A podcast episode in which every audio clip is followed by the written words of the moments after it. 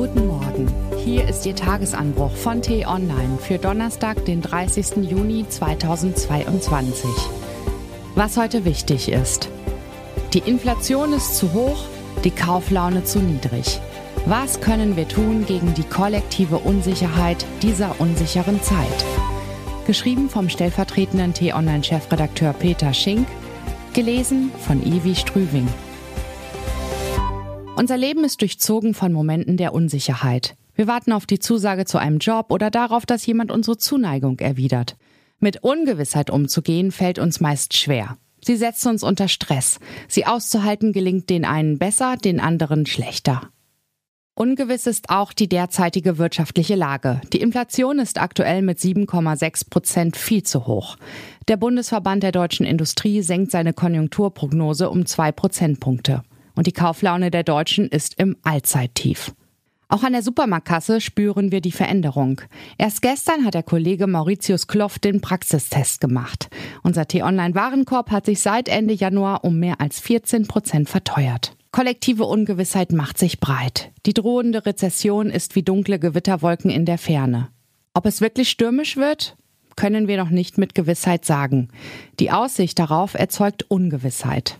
Wie können wir damit umgehen? Wir können zunächst einmal verdrängen. Schlechte Nachrichten blenden wir gerne aus oder schieben sie weg. Doch irgendwann klappt das mit dem Verdrängen nicht mehr. Dann versuchen wir zu verstehen, wie schlimm es wirklich werden kann. Dafür fängt unser Hirn an, komplexe Zusammenhänge zu vereinfachen, um die begreiflich zu machen.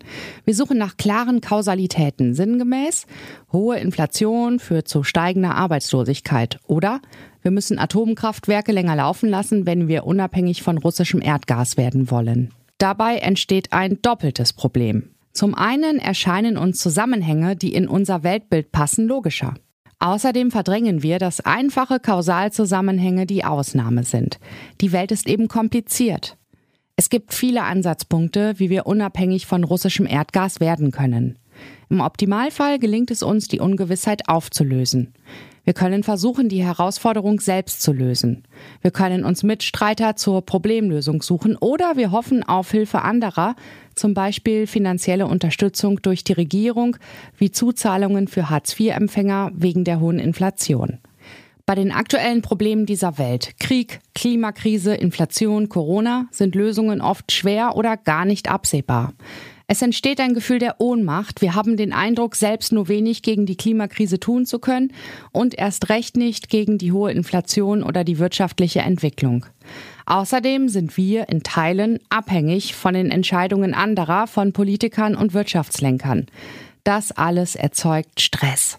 Es hilft deshalb nur, die Unsicherheit zu ertragen, die Welt zu nehmen, wie sie ist. Wir werden zufriedener, wenn wir Probleme erst einmal annehmen, bevor wir sie lösen wollen. Die Welt ist weder einfach noch gerecht. Was heute wichtig ist. Murmansk ist der einzige eisfreie Hafen Russlands in der Arktis und aus diesem Grund wichtigster Stützpunkt der russischen Marine. Experten schätzen, dass zwei Drittel der atomaren Zweitschlagkraft Russlands von in Murmansk stationierten U-Booten abhängt. Die Fähigkeit Russlands, einen atomaren Erstschlag zu beantworten, liegt großteils in Murmansk. Von dort aus sind es nur noch 240 Straßenkilometer bis zur finnischen Grenze. Und weil nur eine einzige Straße und eine Bahnlinie parallel zur finnischen Grenze Richtung Moskau und St. Petersburg verlaufen, wäre es aus russischer Sicht für die NATO ein leichtes, die russische Verteidigung hier empfindlich zu treffen. Aus diesem Grund dürfte der bevorstehende Beitritt Finnlands deutliche Schnappatmung im Kreml auslösen. Der russische Präsident Wladimir Putin empfängt in Moskau den indonesischen Staatschef Joko Widodo.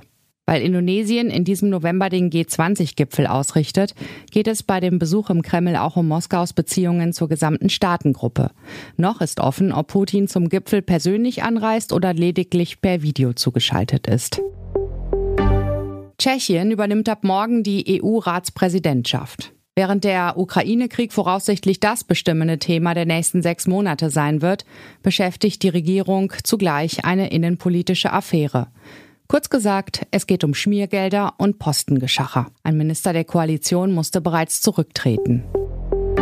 Heute Vormittag legt in Dänemark eine Parlamentskommission ihren Abschlussbericht im Nerz-Skandal vor. Ende November wurden mehr als 15 Millionen Tiere gekeult, weil man befürchtete, dass sie Corona auf Menschen übertragen können. Eine gesetzliche Grundlage gab es nicht. Ab morgen ändert sich eine ganze Reihe von Dingen. Zum Beispiel steigt der Mindestlohn auf 10,45 Euro pro Stunde. Alle Änderungen haben wir für Sie übersichtlich zusammengestellt auf t-online.de. Das war der T-Online-Tagesanbruch, produziert vom Podcast Radio Detektor FM. Immer um kurz nach sechs am Morgen zum Start in den Tag, auch am Wochenende.